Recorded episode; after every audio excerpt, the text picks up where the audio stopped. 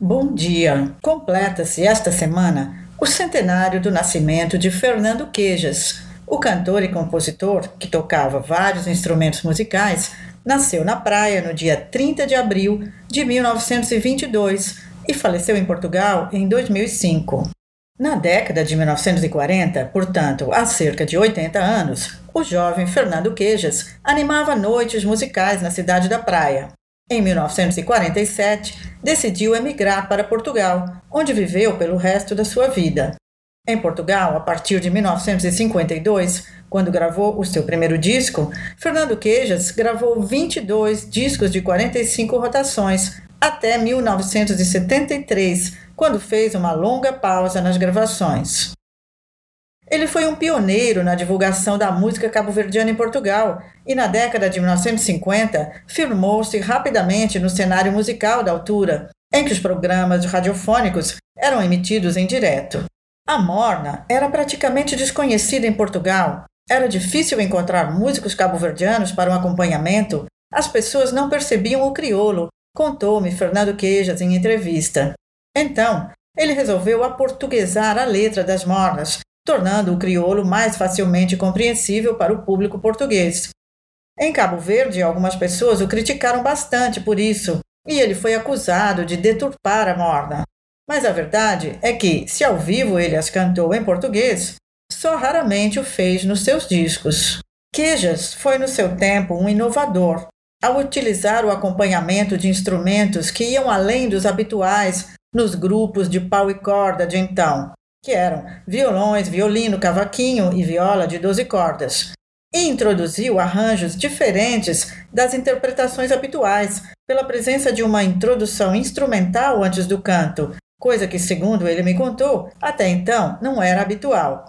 Mas essa parte vou deixar que ele mesmo conte, apesar da qualidade baixa da gravação, Vamos ouvi-lo. O mesmo aconteceu com a introdução de novos, de novos instrumentos que não era hábito em Cabo até porque não havia, não é? Porque naquele tempo era só violino, violão, uma viola 12 cordas e o cavaquinho era, era, era a nossa orquestra. Não, é? não tinha sax, não tinha flautas, não tinha nada destes timbres. Eu aqui introduzi tudo isso na norma cá. Quando eu ouvia em Cabo Verde as grandes orquestras americanas, do Glenn Miller, do Ben Goodman e outros eu vi aquelas grandes orquestras para rádio e também me chegava através dos filmes eu sempre sonhei um dia ver a Morna ser tocada em grande orquestra. Fernando Quejas passou 43 anos sem voltar a Cabo Verde.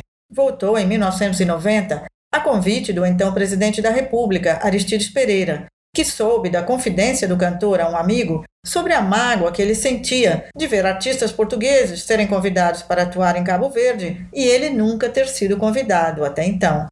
Na altura, realizou um espetáculo na Assembleia Nacional, reunindo músicos de várias gerações. Em 1998, depois de 25 anos sem gravar, saltando toda a era do LP, Quejas lançou o seu último trabalho, o CD Corredor de Fundo, e, ao mesmo tempo, publicou um livro, Andante Cantabile Uma Vida de Mornas, que é uma coletânea de poemas e letras de composições da sua autoria.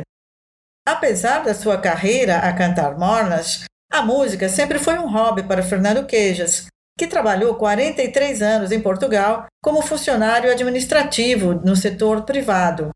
A parte cantar, na rádio e na televisão e em espetáculos, também divulgou a música cabo-verdiana em Portugal através de um programa que dirigiu no final da década de 1960 na emissora nacional, que é o nome que a RDP tinha naquela época.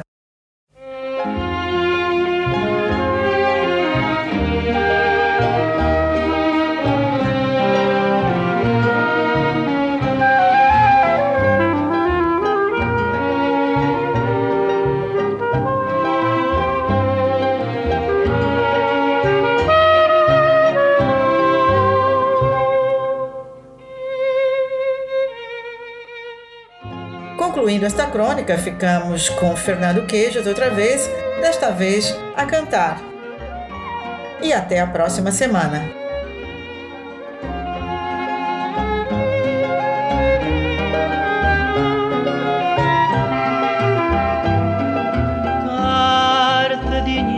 crece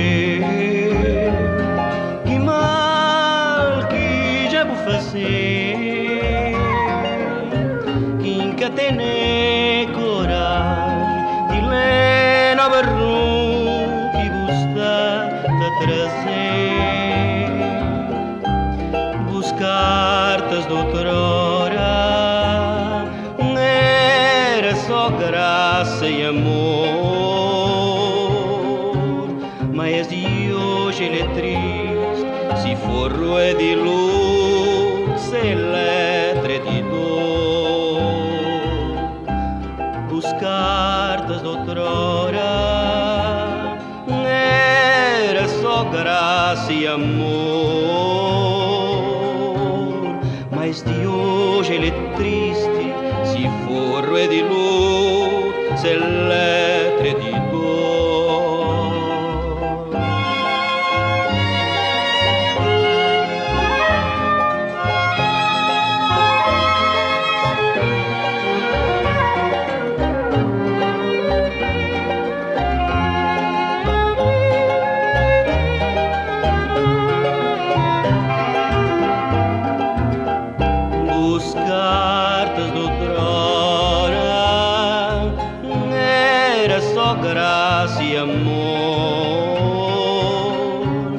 est Dio, je le triste, si forre di lui, se lei